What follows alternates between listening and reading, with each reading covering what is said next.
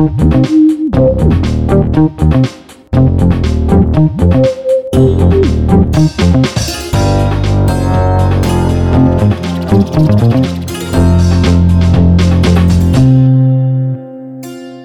всем привет! Это подкаст Soundstream «Дневники Лоры Палны». Меня зовут Митя Лебедев. Я Маша Погребняк. Ну, формально мы, конечно, отдыхаем после второго сезона, но, если честно, мы тут поняли, что тяга к жути и криминалу в нас, видимо, неистребима, и решили ненадолго к вам вернуться. Хотя, я, честно говоря, конечно, больше хотела пересматривать Гарри Поттера, О. там пялиться на ютубе на котиков, расслабляться, как-то не думать о крови и расчлененке. Пересматривать Гарри Поттера, да, после стольких лет всегда. Да, Мы знаем, как вы любите все эти наши жуткие истории, как вы любите, надеемся, нас. И да, поэтому с нашей стороны было бы довольно жестоко вас оставить ни с чем надолго. Тем более, что как бы повод какой подходящий, а именно Хэллоуин.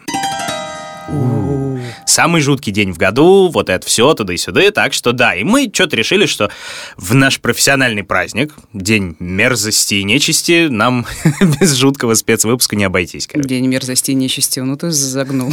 Ну а что? Да, я хотела сказать, что вообще в России Хэллоуин не очень популярен, и какого-то прям массового ада 31 октября обычно не происходит, ну, исключая всякие вечеринки локальные в клубах, наверное. Но вообще, Мить, давай перед тем, как мы начнем, мы расскажем о сюрпризе, который мы приготовили для наших слушателей-подписчиков. Точно. Давай, расскажи. Сюрприз. Короче, а, раньше мы уже говорили, что в нашей группе ВКонтакте в официальной мы устроили эксперимент. Мы решили написать историю одного маньяка. И создавали ее вместе с нами наши слушатели и подписчики. И вот, буквально за день до Хэллоуина, эта история благополучно завершилась. Да, это было очень интересно, и нам, правда, это дико понравилось, это был такой любопытный эксперимент, и мы решили устроить конкурс. Тру-дру-дру-дум. Но что это будет за конкурс, как в нем поучаствовать, как выиграть, мы расскажем в конце этого выпуска. На самом интересном месте. Короче, интрига посеяна, дослушивай или проиграешь. Вот, ладно, возвращаясь к дичи,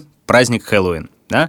Все мы с вами люди рациональные, все мы знаем, что вампиров, оборотней и зомбарей не бывает, но, как оказалось, в Хэллоуин можно встретить самых настоящих упырей, которые на первый взгляд кажутся обычными людьми. Какая хорошая метафора. Но на самом деле мы были удивлены. Я думаю, что вы тоже будете удивлены, сколько всякого, ну, просто чудовищного мрачника происходило в этот светлый, в кавычках, праздник в разные годы. Так что, да, под ваши аплодисменты, подборка жутких преступлений в жуткий праздник. Поехали.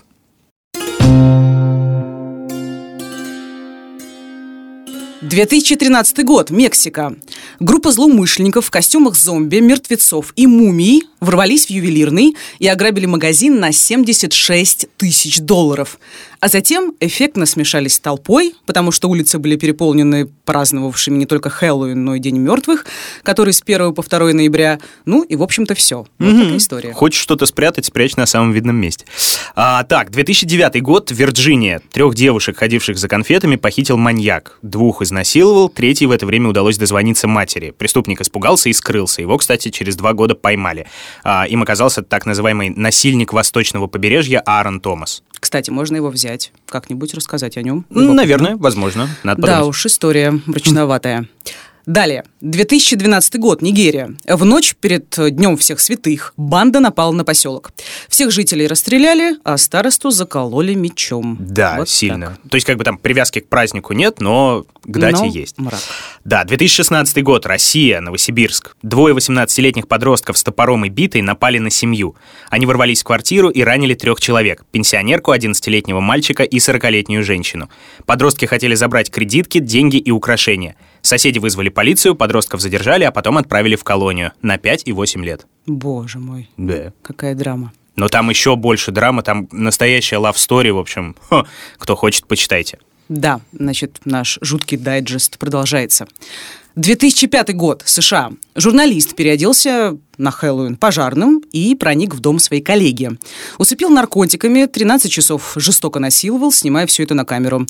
После задержания признался, что хотел совершить нестандартное самоубийство, чтобы полицейские расстреляли его на месте. Ему дали 20 лет тюрьмы. Немного. О, Господи. Да. 1975 год, США. Девушку насмерть забили клюшкой для гольфа. Дело долго оставалось нераскрытым, потому что подозреваемыми проходили племянники Роберта Кеннеди. Официальная версия, кстати, до сих пор спорная. О, интересно. Да. 2005 год, штат Делавер. Одинокая женщина решила покончить с собой и повесилась. Но о ее гибели люди узнали не сразу. В течение нескольких часов многие проходили мимо трупа и думали, что хозяйка так реалистично украсила дом к Хэллоуину. Да, вот это Господи. совсем тоска.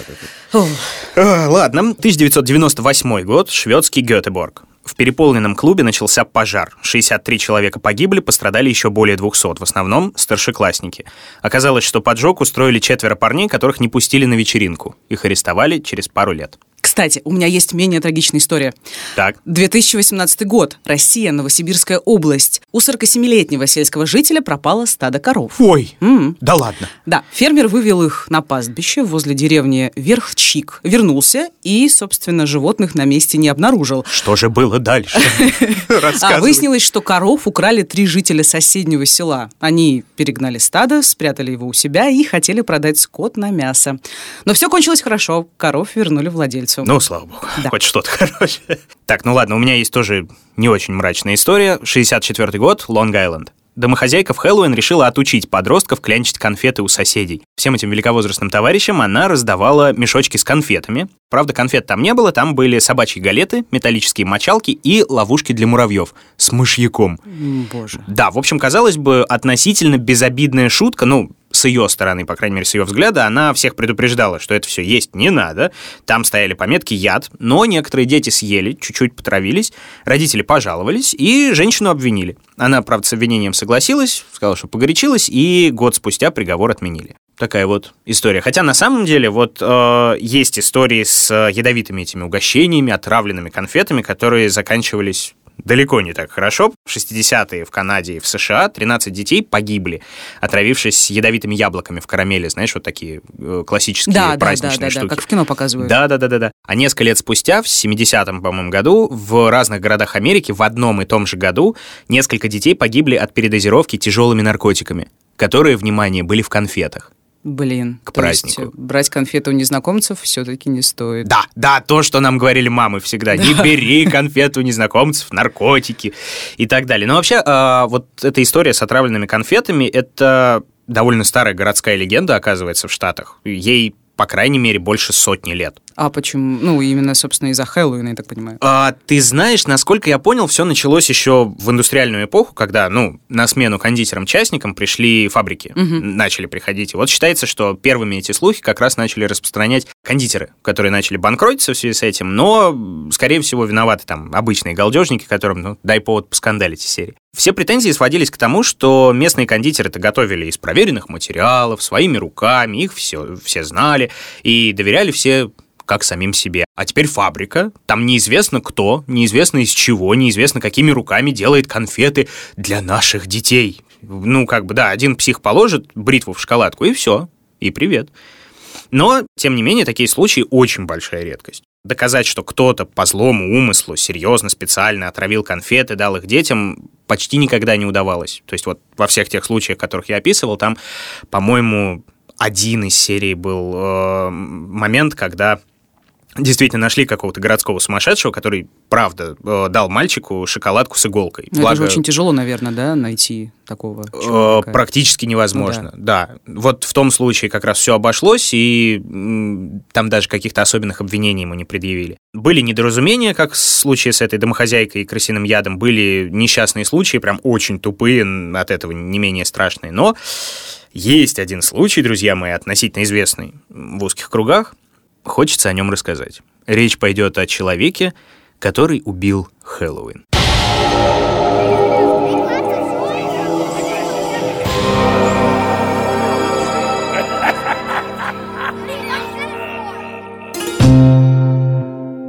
1974 год.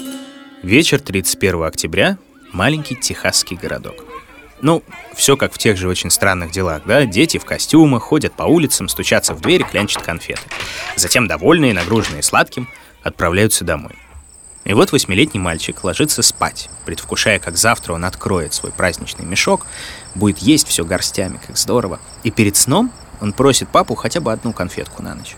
Папа разрешает. Конфет, правда, оказывается жутко невкусный, даже отвратительный. Ну, отец пожимает плечами, мол, не повезло, спокойной ночи. Однако мальчику не спится. Вскоре он чувствует боль в животе, его тошнит, он бежит в туалет, потом падает на пол, бьется в конвульсиях, выбежавший на шум отец набирает 911 и с мальчиком на руках дожидается приезда медиков. Скорая помощь увозит малыша в больницу, но не успевает. Ребенок умирает по пути в клинику. История мгновенно распространилась по всему городу. Уже на следующее утро отец давал интервью местным газетам и со слезами на глазах говорил, что сейчас его сын в раю. И это его успокаивает. И я тебе, Маша, скажу, что вот образ безутешного отца ему удавался отлично. Так, образ, то есть он притворялся? Да, потому что именно он убил своего собственного сына. Почему я так и знала? Ну. Видимо, знаешь, я становлюсь все более опытной в таких вопросах. К Как сожалению. бы это страшно не звучало. Да. В общем, этого человека звали Рональд Кларк О'Брайен, и он действительно был признан виновным в убийстве восьмилетнего Тимоти О'Брайена. А еще в нескольких покушениях на убийство. В прессе его прозвали Candyman, конфетник, так переводят у нас обычно. Ну, или его еще называли «человек, который убил Хэллоуин». Такое вот прозвище. На самом деле судьба у него довольно прозаичная. Он жил в городе Дир-парк, как Оленей парк, в Техасе, вместе с женой и двумя детьми. Своего призвания не нашел, мотался от работы к работе, серьезно, поработать успел везде. То он очки выписывал в оптике, то пел в церковном хоре, то управлял автобусной программой. В общем, за 10 лет, по-моему, он сменил больше 20 рабочих мест э, в самых разных сферах, нигде надолго не задерживался. А почему? Ну Ему вот, не везло просто, или он странно вел себя, или что? Э, Ты знаешь, не везло скорее работодателям с ним, потому что вот в 1974 году, когда произошла вся эта жуткая история, его уже подозревали в краже на рабочем месте, и ему грозило увольнение. Э, Плюс ко всему он был по уши в долгах, он позанимал около 100 тысяч долларов. А, Кстати, на сегодняшний курс это в районе полумиллиона. Ну, порядком. так. Да. И банк уже грозился отобрать машину и дом, и в этих условиях Рональд придумает, как ему казалось, гениальный план. Знаешь, какой? Страховка, да? Страховка. Да? Черт! Да. Я угадала. Как Ну, скучно. вот ну ладно, да. давай, рассказывай. Ну, как бы несложно угадать, учитывая, Ну что да. у нас, кстати, был похожий случай во втором сезоне «Леди Синяя Борода». О'Брайен застраховал действительно жизни обоих своих детей, восьмилетнего Тимоти и пятилетней Элизабет. Каждый оценивался, ой, как страшно, оценивался, в 20 тысяч долларов. И еще сверху 20 за отдельный полис на двоих. М, Так, подожди, то есть он бы получил э, 60, да? 60. Если бы и дочь, и сын погибли, плюс еще сверху... Ну вот 20 за одного, 20 за другую и 20 за обоих. Вот такая Да была уж. страховка. И такой вот, да, расчет. Ну и вот мы приближаемся к самой истории. А, В Хэллоуин 1974 года он взял двух своих детей и детей соседа на традиционный поход за конфетами. Поехали они в соседний город Пасадена, где чуть больше таунхаусов, где чуть больше соседей. Сначала им не очень везло, Э, в паре первых домов им никто не открыл и конфет не дали. Дети решили не ждать, пошли дальше, а Рональд О'Брайен остался у двери первого дома. Мол, чуть позже догонят. И действительно, минут 5-10 спустя он их нагнал, с улыбкой сообщил, «Ну, ребят, ну, надо было просто подождать. Чего, куда вы? Соседи богатые, щедрые люди, вон, смотрите, что они дали. Ловите. И протягивает им конфеты Pixie Sticks. А Знаешь, что это такие? такое? Это какие-то известные конфеты на тот момент? Это как э, трубочки со сладким таким цветастым порошком. То есть открываешь, высыпаешь в рот, жуешь, рассасываешь, в общем, как кому удобно. И, насколько я понял, конфеты довольно крутые и дорогие. И там они еще отличаются такой э, странной упаковкой, которую без пол-литра не откроешь. А вот эти конфеты, которые детям дал Брайан, они были еще и скрепками закрыты сверху. То есть можно предположить, что, наверное, он их как-то вскрыл, добавил что-то, залепил обратно и... В общем, да, да, все так. А что он положил в качестве отравы? А положил он на минуточку цианистый калий. Боже мой. Да. Причем в каждой конфете доза, способная убить взрослого человека. Дважды. Ну, он решил, да, перестраховаться. Видимо, да. А и получается, что эти конфеты были у четверых детей. Даже у пятерых. Потому что у него было пять конфет, и вот эту пятую отравленную конфету он отдал случайному мальчику, который тоже ходил за сладостями, тоже пугал соседей, и э, Рональд его увидел, вспомнил, что паренька этого он часто видел у себя в церкви, где, напомню, пел в хоре. Но погиб только один, получается, его сын. Да, только один. И у них действительно был такой уговор, мол, когда они домой придут, можно будет что-то одно на ночь съесть. И фактически О'Брайен вынудил мальчика взять именно вот эту Pixie Sticks с ядом. И вот примерно через час после этого мальчика не стало. Боже, а что с остальными произошло? Вот дальше начинается удивительная история. Полиция очень быстро встала на уши. Сразу после того, как мальчика увезли по скорой, у Брайана начали опрашивать, и в ту ночь они узнали, что именно произошло, пришли к выводу, что кто-то, видимо, раздает отравленные конфеты. Местное отделение направило всех, кто был на обход домов, конфеты изымали на экспертизу массово подчистую. Слушай, там, наверное, какой-то отворился, да, массовая паника началась, еще что-то там, ну, да. вообще во всем городе. Во же... всем городе. То есть, ну, можешь себе представить, к тебе посреди ночи стучится полицейский, говорит, что есть вероятность отравленных конфет, и советуют, проверьте, а жив-здоров ваш ребенок вообще? Кошмар. Да. Соответственно, они таким образом нашли все ядовитые Pixie Sticks, и в том числе последнюю у того самого случайного мальчика. А родители, к счастью, увидели, что мальчик мирно спит, но Рядом с ним лежала та самая конфета, почти открытая. То есть он ее не съел, не успел или что? Не успел. И именно из-за той самой скрепки, которую Брайан закрыл упаковку, просто разорвать не смог. Фактически это и спасло ему жизнь. Слушай, а ни у кого не возникло подозрений, что именно этот чувак, как его там, О'Брайен, да. э, дал все пять конфет этим детям? Тут вот э, видишь, в чем дело. Короче, помнишь тот момент, когда дети не стали ждать у первого попавшегося дома, а Рональд задержался? Да, да, да. А, так вот, полиции он рассказал, что дверь ему все-таки открыли. И хозяин, не включая свет, через узенькую щелочку вручил ему эту горсточку сладостей.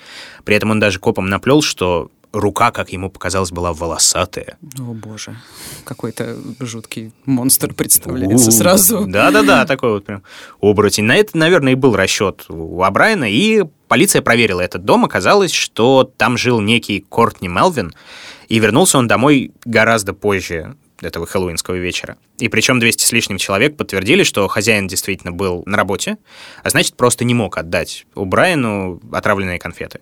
Mm, то есть, получается, это был косяк у Брайана, он не, не продумал этот момент. Косячина. Вообще он мало что продумал если честно. Как я понял, он по большей части импровизировал. Сначала сказал, что вообще не помнит, где дали конфеты, потому что, ну, они много домов обошли за тот вечер. Но детективы помнили, что в тот вечер шел дождь, так что гуляющим пришлось довольно рано свернуться. И дети вместе с О'Брайеном прошли всего две улицы. В результате полицейские обошли хозяев всех домов, всех опросили, и выяснилось, что ни у кого в праздничных запасниках не было вот тех самых злополучных Pixie Sticks. Ну, в общем, его версия в общем, оказалась нерелевантной, да, грубо говоря. Все рушилось. А дальше пошло уже дело быстрее. Детективы начали все сильнее подозревать самого отца семейства, запросили о нем всю информацию, выяснили о долгах, о страховке на детей, которую он оформил за месяц до смерти мальчика. А еще выяснили, что на следующее утро после потери сына он позвонил в страховую и спросил, а можно ли забрать часть денег. Слушай, ну это как-то максимально тупо с его Максимально стороны, тупо. Ты подожди, дальше больше. А чуть позже подозрения еще сильнее укрепились, как рассказывал пасаденский детектив Гарольд Насев, занимавшийся этим делом. В доме у Брайана я нашел ленту арифмометра. На ней были его счета, долги, и получившаяся сумма примерно равнялась тому, что он рассчитывал получить по страховке. То есть он действовал хладнокровно и расчетливо. И этот поступок для него лишь был поводом избавиться от долгов to get out of debt. Слушай, ну окей, действовал он хладнокровно, безэмоционально, но абсолютно как бы вообще без аналитики, небрежно. Абсолютно. Ну, такие вещи оставлять на поверхности, это же ну, глупо. Ну да. Кстати, кто из наших э, слушателей помнит, что такое арифмометр, вам большой плюс. Это, короче, потопный калькулятор с ручкой, которую надо было вращать. Вау, вот. класс. У меня такой был. Ну ладно. Кстати, наш герой сегодняшний, еще до этого он заходил в аптеку, незадолго до Хэллоуина, и пытался купить цианид. Но ушел оттуда с пустыми руками, потому что цианид там продавали на вес, и минимальная сумма заказа была на 5 фунтов, то есть это 2 с лишним килограмма. То есть ему не продали в аптеке. А где он в итоге достал яд? Э, вот этот момент, кстати, так и не выяснили. Но, тем не менее, дело открыли. Там В общем, доказательств было масса, и поводов для возбуждения уголовного дела тоже. И против от Брайана выдвинули обвинение в убийстве. Слушай, ну понятно. А я понимаю его мотивацию относительно дочери, относительно сына, но а зачем еще другим детям давать конфеты с ядом? Тут вот э, выдвигали теорию, чтобы отвести якобы от себя подозрения все. А. Да, и она в целом оправдалась. Но, да, в итоге, пять дней спустя Рональд О'Брайен был арестован. На суде против него свидетельствовали очень многие. Там был знакомый химик, у которого он спрашивал, а сколько нужно цианида, чтобы убить человека, например. А, был аптекарь, у которого он хотел купить яд, но не получилось, пожадничал. И а, были родственники, сейчас, внимание, это сильная штука, с которыми этот урод прямо на похоронах мальчика обсуждал, что он будет делать со страховой выплатой, на что он потратит деньги, в какие страны поедет, ну и так далее. В общем, все было против него. Ну, а в итоге он сам сознался или как? А ты будешь долго смеяться? Нет. Я не буду смеяться. Да, пожалуй. Хотя я, видишь, смеюсь. Это, опять же, нервные. Ну да, то есть ты понимаешь, все свидетельствует против него, а он упирается до конца. Он реально до конца настаивал, что не причастен к смерти сына. А аргументировал все тем, что, ребят, ну вы что, отравленные конфеты, это же как раз-таки местная городская легенда, да? Страшилка, которую рассказывают по ночам о сумасшедшем заключенном, который убивает детей сладостями, и, ну, come on, надо быть безумцем, чтобы в это во все верить. Ну, понятно, в общем. Взял эту легенду, чтобы прикрыть себя. Ну, такая, да, вот позиция, я в домике, угу. и все, как бы ничего не докажете. Тем не менее, суд присяжных приговорил его к смертной казни. Им понадобилось меньше часа, чтобы признать его вину, и 71 минута, чтобы приговорить к смертной именно казни. А, но тут странная история начинается, потому что дата непосредственно казни э, откладывалась. Откладывалась она, по-моему, раз пять. И в итоге, в ожидании приговора, он провел 10 лет. А почему она откладывалась? Это просто так система работает. Вот так система работает, насколько я понял. Там было несколько судей, там было несколько процессов. Все это жутко тянулось, стоило огромных денег и так далее. И я не знаю, из-за бюрократических проволочек, из-за чего-то еще.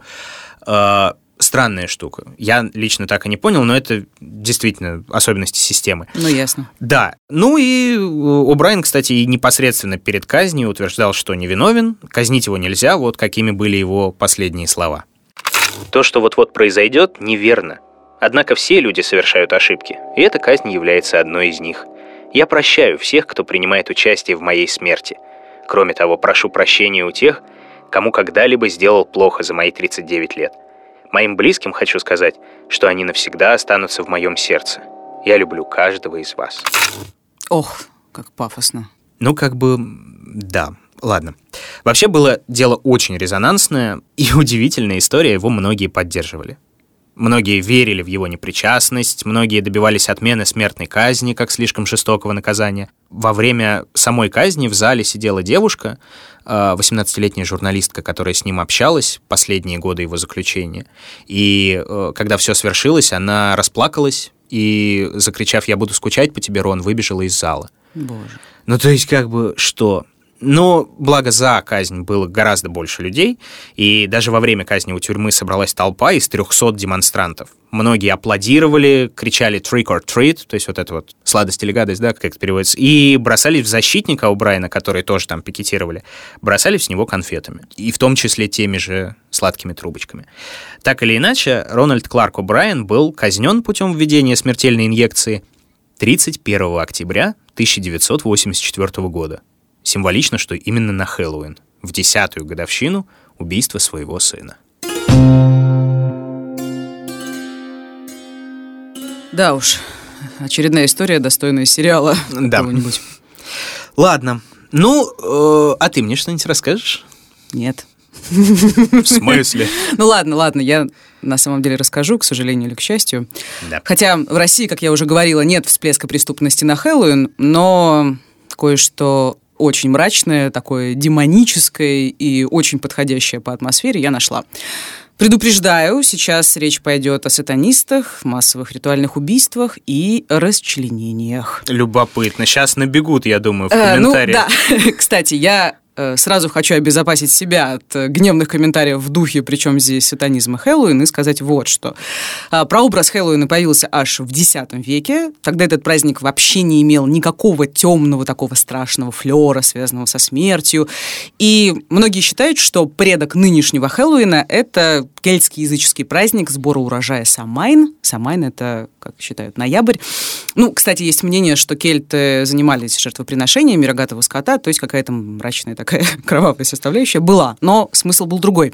И кто-то считает, что Самайн и Хэллоуин – это два разных праздника, которые потом трансформировались в один. Ну, короче, это история очень долгая, там, изменение традиций, там, трансформации и все прочее. Но в XIX веке за Хэллоуином уже закрепился образ такого шабаша демонических и оккультных сил.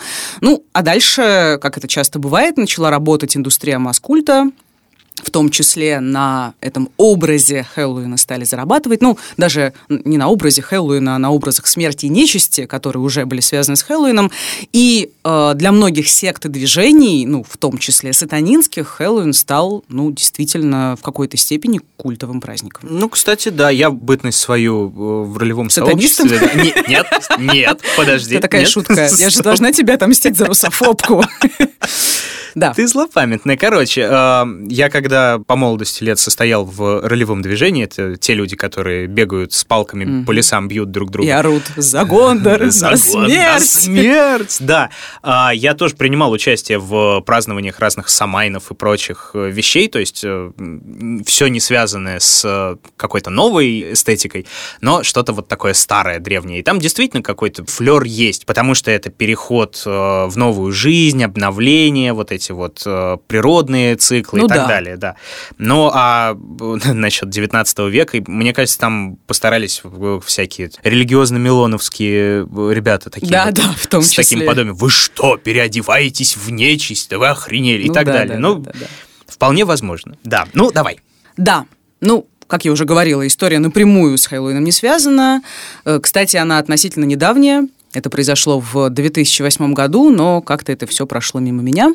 Все началось с того, что в 2006, то есть за два года до страшных событий, о которых я расскажу, в Ярославле подростки образовали секту сатанистов. Несколько участников были из соседнего Рыбинска. Ну, вот такая подростковая секта. Прямо-таки сатанисты. То есть э, не готы с претензиями, да, именно прям сатанисты. Ну, как тебе сказать? Я не эксперт по сатанизму, тем более он бывает разный, Черный, но белый, по красный, большей части извините.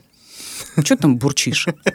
Черный, белый, красный. Очень смешно. Но по большей части это были, конечно, любители, которые там начитались интернета, форумов, и что там еще было в 2006 году. Ну, в общем, такой провинциальный доморощенный сатанизм. Подростков было всего 8 человек, ну, и они были юны, им было 17-18 лет. Неблагополучные семьи, там еще что-нибудь? Нет, не угадал. Ну, то есть, как пишут, они в общем-то, из вполне нормальных семей. Некоторые учились в вузах, ребята, кто-то в училищах, там кто-то в колледже. Один из подростков, э, Коля по прозвищу Граф, у них там Ух. были у всех супер пафосные прозвища. С одной стороны, ты граф, а с другой стороны, ты Коля, да? Как бы? Ну да. Лев Толстой, а на деле... Лев Толстой, Ой, как ужасно было, ладно, простите. Ну, в общем, этот Коля до попадания в секту занимался лыжным спортом, там, конькобежным спортом, пел в одном из местных храмов. Ты смотри. Да, но вот вот просто попал к сатанистам. Понятно, что э, у каждого из них были свои проблемы. Кто-то периодически принимал наркотики, девушка Ксюша по кличке Кара рисовала мрачные рисунки, писала стихотворение о самоубийстве. Э, парень Антон по прозвищу Доктор Год был помешан на пирсинге. А еще, как позже выяснилось, у него была вялотекущая шизофрения. Ну, в общем, а, это свое объединение ребята назвали сначала «Антихрист», а потом «Несущие слово». «Несущие слово», круто. Да. Как в Вархаммере. А, да, извините.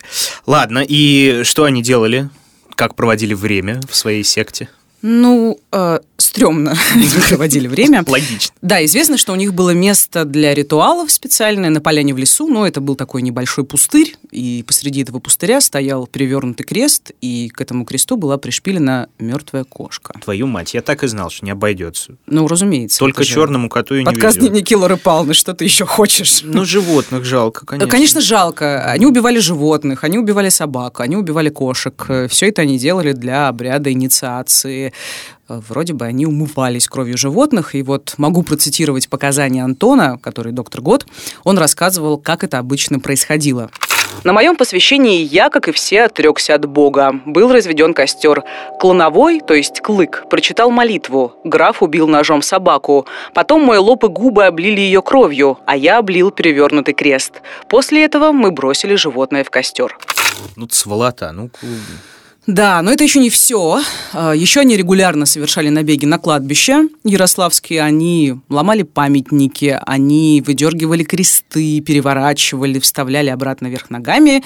И делали они это для того, чтобы, как выражался один из участников, показать свое положительное отношение к дьяволу. Ну, по классике, да. Ну, есть достаточно адовая информация, что однажды они разрыли свежую могилу молодой девушки, расчленили ее тело и выбросили останки в ближайшей лесополосе. Я, конечно, понимаю, что Ярославль не самый большой город, но как бы это все осталось без внимания, на это не обратили никто. Ну, вроде бы обратили, но установить личность девушки сыщики почему-то долго не могли по каким-то причинам. Плюс была версия, что это было убийство. Ну, в общем, там как-то все странно шло. А что касается погромов, про которые я говорила, на кладбищах, да, кого-то из секты даже вроде задерживали, там типа проводили профилактические беседы, но, в общем, обошлось без серьезных санкций, и они вот делали то, что делали. Пожурили и отпустили, понятно. Да. Они, в принципе, обсуждали убийство людей или пока тормозили на животных? Ну, вот я читала их показания об убийствах людей, там ничего не было, то есть э, до вот этих страшных событий они ничего такого не обсуждали. И у меня сложилось ощущение, не только у меня, что они решили убивать вообще спонтанно именно людей. Ну, в общем, как было дело? Это было в конце июня. Э, сектанты устроили пьянку у кого-то дома, там не было родителей, родители на даче, в общем, как обычно. И к ним в гости пришли две девушки, 15-летняя Оля и 16-летняя Аня. Обе студентки местного ПТУ, э, они общались там с кем-то из сатанистов раньше, но сами к движению не относились, но просто типа интересовались, там тусовались э, иногда с ними, портвей на кладбищах пили, ну и все такое. Романтика.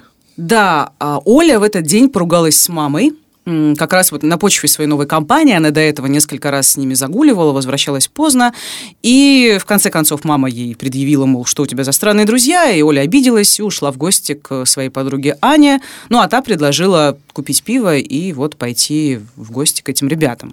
Так, чувствую, кончилось все плохо. Да. А как, э, что их спровоцировало, почему они решили? На этот день была запланирована очередная инициация сектантки по имени Ксюша. Вот ребята решили, что почему бы не использовать вместо животных в этот раз людей. А, разумеется, Оля и Аня об этом не знали, и сатанисты договорились об этом, когда Аня позвонила им и сказала, что они скоро будут у них в гостях, и кто-то обронил фразу в духе «вот, жертв искать не надо». Ну, никто особо не спорил. Вот, все согласились с этим. Кошмар какой. Да, и, в общем, они пили с этими девочками, а потом пошли на эту поляну с крестом, разожгли костер, начали читать молитвы, а потом напали на Олю с Аней с ножами мачете. И вот приведу еще одну цитату из показаний Константина по прозвищу Клык. Он был негласным главарем банды. Я увидел, как Николай выхватил нож и опрокинул Аню на землю и стал наносить ей удары ножом в область шеи. Как Антон убивал Ольгу, я не видел. Я видел только, как он опрокинул ее на спину и сел сверху. Ну, в общем, они девушек зарезали, потом эксперты насчитают на Ане больше 50, а на Оле около 100 колотых ножевых ран. Затем э, девушек расчленили, потом начались жуткие фотосессии с отрубленными головами.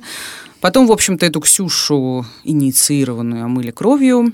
И Затем ребята закопали останки, сожгли одежду жертв. Ну, перед этим они отобрали э, мобильный телефон и деньги.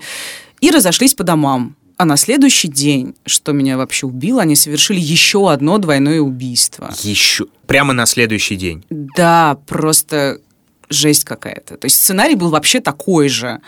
А, жертвами вот на второй день была парочка, 16-летняя Варвара, она училась в лицее, и ее парень Андрей, он учился в кулинарном техникуме. Андрей тоже с ними дружил, там тоже около как-то там этим всем интересовался, и он привел Варвару к сектантам, э, чтобы доказать ей, что его новые друзья нормальные ребята. Великолепно. В общем, тут, нормальные. конечно, нельзя смеяться, но, в общем, да было почти то же самое. Только Андрей пытался защищаться, судя по показаниям, но на него набросились в пятером, забили ножами и спицами. И, кстати, опять же, как говорят свидетели, ну, собственно, одни, ну, собственно, эти подростки говорят, да, опрошенные, ему нанесли 666 ранений. Дик... То есть кто-то стоял и считал. И эту историю, кстати, муссировали в западной прессе.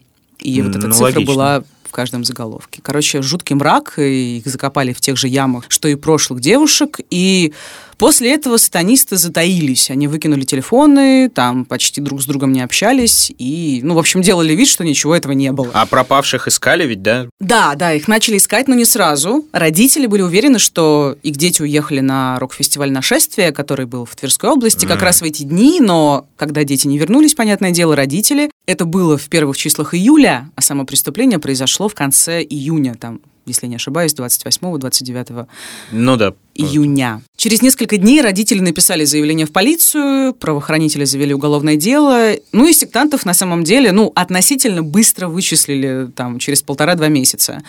Они раскололись не сразу, конечно, там поначалу все отрицали, но в итоге их удалось разговорить, и они показали, где э, лежат расчлененные трупы. Экспертизы были очень долгие, ну вот все эти найденные останки нужно было опознать, это все э, заняло 7 месяцев, и вот только после этого тела отдали родственникам. Следствие шло два года, суд начался в феврале 2010-го, и тут произошла еще одна просто криповая история. Один из адвокатов вот этих сатанистов повесился Ох посреди, ты. ну как бы вот, когда уже начался суд. А что, как-то это связано было с этим? Или... Ну, конечно, там вся местная пресса тут же начала размышлять и с новостями, что это, конечно же, да, да, что это, конечно же, связано, он не выдержал, короче говоря. Но на самом деле непонятно почему. Кто-то говорит, что у него были какие-то большие неприятности в жизни. Он в пьяном виде протаранил там чью-то дорогущую намарку, там был должен кучу денег. Ну, кто-то, как я уже сказала, действительно связывал его самоубийство с этим делом сектантом. Ну, в общем, непонятно. Ну, параллели-то смачные, конечно. Ну, да. Mm. Сами ребята э, вели себя довольно-таки вызывающе, надменно. Один из них, вот который доктор Год, приходил в расстегнутой рубашке, там, с макияжем, укладкой. Он даже однажды выхватил микрофон у одного из корреспондентов и там попытался что-то сказать. Это и... в суде, да? Уже? Да, это уже угу. было в суде. Но э, вину они признали в итоге? Да, они признали вину, но они не раскаивались и не извинялись перед родственниками убитых. Ну, мотив у них был, как ты понимаешь, своеобразный. Вот давай послушаем, что об этом говорил другой адвокат Владимир Мялкин. Никакого э, мотива в части там ненависти или же, значит, какой-то неприязни э, не было. Это просто как ну, приносят дань, приносят, вот когда они совершают это действие, значит, то собак вешают, убивают, то кошек. Ну вот именно поэтому ребята просили не судить их строго, мол, это же все из-за сатаны, сами понимаете. Удобно. Мы тут ничего сделать не можем. Перейдем к приговорам. Давай, Хочется давай. рассказать. В общем, Николаю по кличке Граф дали 20 лет колонии строгого режима, из них первые пять в тюрьме. Он был на тот момент единственным совершеннолетним Плюс его сочли организатором преступлений, что вот он всех убедил в том, что девушек и всех остальных нужно убить. Константину, который Клык и Александру по кличке Гитлер, дали по 10 лет колонии общего режима, еще двум ребятам по 9 лет. Одному парню еще дали 2 года, и единственной девушке в секте 8 лет, но ее освободили через год, выяснилось, что у нее рак, и потом она скончалась. В общем, тоже драма и трагедия, и очередная смерть. А доктор Гота, вот того, кто с шизофренией, который расстегивал рубашку на суде, отправили на принудительное лечение. Так, еще раз, подожди-ка. За четыре убийства жестоких, да, с многочисленными вот этими ударами в количестве 666 штук и так далее, 20 лет колонии максимум одному из них. Потому что он совершеннолетний. Всем остальным вот 8, 9, 10. Ну, вот так, да. Ну, ладно, несовершеннолетним понятно, но 20 лет это как-то чересчур мало, нет? Ну, э, В общем-то, реакция на приговор была примерно такой же, как у тебя, а еще, конечно, худшей, если мы говорим о родителях. Ну да. А, вот что сказала после оглашения приговора Наталья Сорокина, мать погибшего Андрея. Эти пусть за решеткой, но они будут дышать воздухом. Они все равно будут надеяться, что они когда-то выйдут, что они увидят своих родителей, обнимут их. А мне уже никогда никто не скажет, мама, я люблю тебя. Знаете, как это тяжело, когда хочется обнять ребенка, и только вот это во сне можно. Ну и она оказалась в конечном счете права. Многие уже на свободе, как минимум четверо. Как-то я думал, что по лайтове будет э, спецвыпуск Ну, на прости, Хэллоуин. пожалуйста. Да. Знаешь, я что предлагаю тебе? Давай отвлечемся немножко от этого всего мрачника и все-таки ответим на вопросы наших подписчиков из официальной группы ВКонтакте. Это те, которые мы просили задавать летом, да? Вот. Да, и хотели же летом ответить на них. Короче, Что-то друзья мои, ваши письма пришли в нашу редакцию, Письма, да. и мы отвечаем. Ну, Стыдно, в общем, э, да. мы решили, а почему бы не ответить вот здесь. Да, давайте. Самые интересные. Давай. Да, самое интересное, вот смотри, Так. я тебе их... О, на- вот классный вопрос. Вы хоть раз сочувствовали убийце, о котором рассказывали? Можно я скажу? Давай. Это очень сложное противоречивое чувство, если честно. Разумеется, я не сочувствую никому из них, но иногда... а, Вот э, я делала историю про Анатолия Сливко, про вожатого потрошителя, который вел э, достаточно откровенный дневник и рассказывал обо всех своих мучениях экзистенциальных и прочих. И я просто иногда думала, ну, чувак, ну почему? Ну ты же все понимаешь, ну как? Ну, в общем, какие-то такие чувства жалости, наверное, такой презрительной жалости я испытывала. Ну, у меня примерно то же самое, может быть, хотя у меня это гораздо реже, но меня скорее перекрывает все, что они делают, наглухо перекрывает все, что они там чувствуют. Хорошо, следующий вопрос. Есть ли такие герои, о ком бы вы ни за что не хотели рассказать и почему?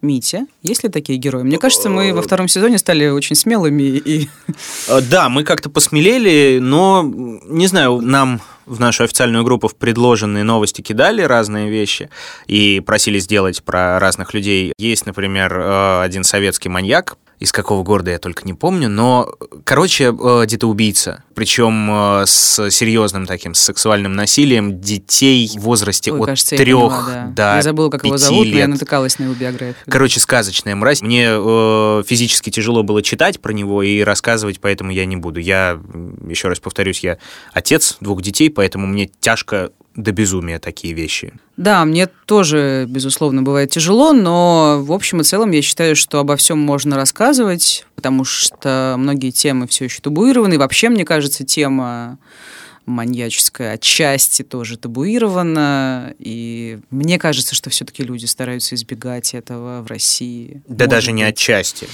Да, и поэтому, мне кажется, надо это как-то переживать, рефлексировать, говорить об этом, а не делать вид, что этого нет, и просто придумывать, как можно улучшить мир, чтобы таких людей было меньше. Безусловно, это, наверное, мало реально, но Хотя Да. бы делать по-другому, чем они сами. А, Так, продолжаем. О, классно. А, кажется, что если читать каждый день про убийцы, копаться в этом деле, то со временем будет казаться, что все вокруг убийцы. Вам не кажется, что кто-то за вами следит? Да, кажется. у тебя есть такое, да, кстати, не говорили Этим летом особенно мне было большую часть из-за самоизоляции провел на даче, и когда наступает ночь, когда все ложатся спать, и ты ходишь э, по ночному участку, стрёмно, аж жесть. Что кто-то проходит, кто-то еще что-то, и ты думаешь, ух, а что я буду делать, если дверь вдруг откроется в мой маленький домик, в мой маленький уютный мир? То есть у тебя реально был такой прям страх-страх? А, Ну, я не за себя боялся, я за семью боялся, но да, он есть. Ну, у меня немножко другой страх. Я не то чтобы боюсь маньяков. Я просто как девушка, живущая в России и, допустим, периодически ходящая куда-то поздно вечером или возвращающаяся поздно вечером, я, ну, в общем-то, дергаюсь, когда я вижу рядом с собой мужчину и автоматически думаю, а вдруг он сейчас меня изна- изнасилует где-нибудь. Ну, я думаю, что эта история есть у многих девушек. Но в общем и целом, на самом деле, учитывая, сколько мы с тобой уже всего перелопатили, нам нужно помнить, что маньяки среди нас, это действительно может быть так. Да. Но лучше об этом не думать, конечно же. Так, э, тут провокационный вопрос есть. С каким убийцей вы могли бы состоять в дружеских отношениях? И с кем согласились бы пообщаться? Ну, блин. Странный вопрос, с одной стороны, а с другой стороны, ну ни с кем. ну, если бы я не знала, что он маньяк, конечно, там какой-нибудь, опять же, то же самое обаятельный Тед Банди, если бы я не имела понятия о том, кто он.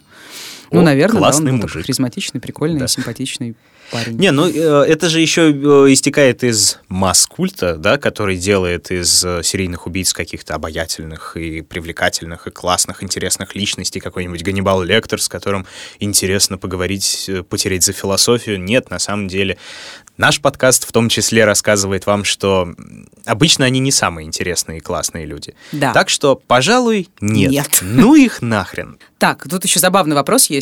С какой попытки записи чаще всего у вас получается полноценный выпуск? О, кто-то интересуется технической стороной.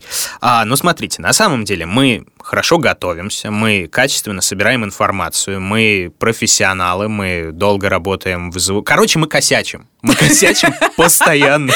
Как бы не верите? Да, в общем, просто послушайте, серьезно. Маш, привет. я заснула слегка, Да. прости, Митя. Это отбивка была такая. В мире животных. Я самка носорога. Так, Вот отбивка. такая история. Ой, извини, пожалуйста, я начал говорить с нихуя. Да, ты начал говорить с я. Мы сегодня с тобой оба ужасно разговариваем. Это концентрированное говно. Все, прекрасно. Ладно, все. Копилку. А тебе как криминальная Россия, сука. Отбивка. Меня зовут Митя. Меня зовут Митя. И тебя зовут- Митя. Вот как хорошо. Прости. А дальше ничего не придумали. Импровизируй. Женя, прости. Да, мы профессионалы, конечно. А Просто... Своего дела. Давай-ка так. Финальный вопрос. Кто такая Лора Пална? М, Хороший вопрос. Отличный вопрос. Я не знаю. Мне почему-то всегда представлялась Лора Пална такой э, женщиной в возрасте, которая э, такая в теле, э, уже не молода, но все еще прекрасно, элегантно, курит какие-нибудь не очень дорогие сигареты, но обязательно через мундштук, смотрит «Следствие вели», «Криминальную Россию», и все это ей жутко нравится, и она решает записывать это в свой аккуратный дневник в своей кухне в каком-нибудь э, Зажопинске. Очень странная женщина. Я не знаю почему-то, но почему именно так. Ну, понятно, самые догадливые э, знают, что это игра слов. Лора Палмер, Лора Пална. А, кстати, да, любопытная история. Это название придумала моя жена. Однажды мы ехали просто по какому-то хайвею, слушали «Сплин», э, «Берили», по-моему, песня называется. да, и, да, да, да. собственно, да, про сидеть и читать дневники Лоры Палмер. И жена спрашивает, а кто такая Лора Пална? Это было несколько лет назад, и вот. Класс, супер. Я не знала.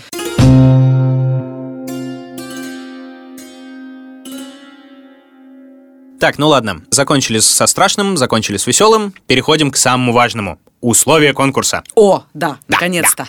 Внимательно слушайте. Итак, что нужно сделать? Надо в первую очередь вступить в официальную группу ВКонтакте «Дневники Лоры Палны», vk.com slash Лора Палны, как слышится, так и пишется, и сделать репост нашего спецвыпуска, вот этого самого, который вы сейчас слушаете. А потом перечитать свежезавершенную историю про маньяка по прозвищу Швия. Скажи маньячку. Есть такое слово в Хорошо. русском языке? Маньячку, а потом перечитать свежезавершенную историю про маньячку по прозвищу Швия. На всякий случай напомню, что это вообще было. Это был наш такой эксперимент, такая интерактивная история. Мы вместе, в общем-то, сочиняли сюжет про маньячку. Ну, Вообще, изначально про маньяка. Да, но... изначально про маньяка, но выбрали в итоге маньячку.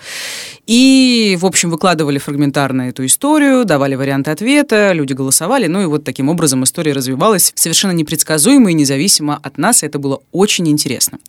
Да. Хорошо, что дальше? А дальше, по мотивам этой всей истории, присылайте нам иллюстрации. Иллюстрации к ней, к этой самой истории про швею. Разворачивайте свою фантазию на полную, шлите нам все, что угодно, карандашные наброски, фотошопные шедевры, коллажи, мемы, шлите даже мемы, да. Главное, чтобы это было именно ваше творчество. Ваши работы мы будем принимать целых две недели, то есть до 15 ноября, а затем все присланное выложим в группу. Только помните, чтобы мы могли выложить вашу иллюстрацию, вам необходимо состоять в сообществе и иметь репост на стене. Да. Ну, а дальше мы, собственно, устраиваем голосование лайком. Э, Голосование будет идти неделю. И авторов трех лучших иллюстраций ждут подарки от нас. Мы пока не скажем, какие, чтобы Да. это был сюрприз. Да, правила конкурса на всякий мы продублируем в наших соцсетях, чтобы никто не потерялся и ничего не забыл. Да, да, мы ждем с нетерпением ваших работ. Реально очень интересно. Да, очень интересно. А это был подкаст «Дневники Лоры Палны». Меня зовут Маша. Меня зовут Митя. Подписывайтесь на уведомления, чтобы не пропустить новые случаи и новые подробности из мира криминала. Слушайте нас в мобильном приложении SoundStream и на любых удобных вам подкаст-площадках. А это, я напоминаю, и Apple подкасты, и Google подкасты, и CastBox, и Bookmate, и мы теперь выходим еще и на YouTube, и в Одноклассниках, и даже в ТикТоке. Присоединяйтесь, будьте осторожны. И будьте счастливы.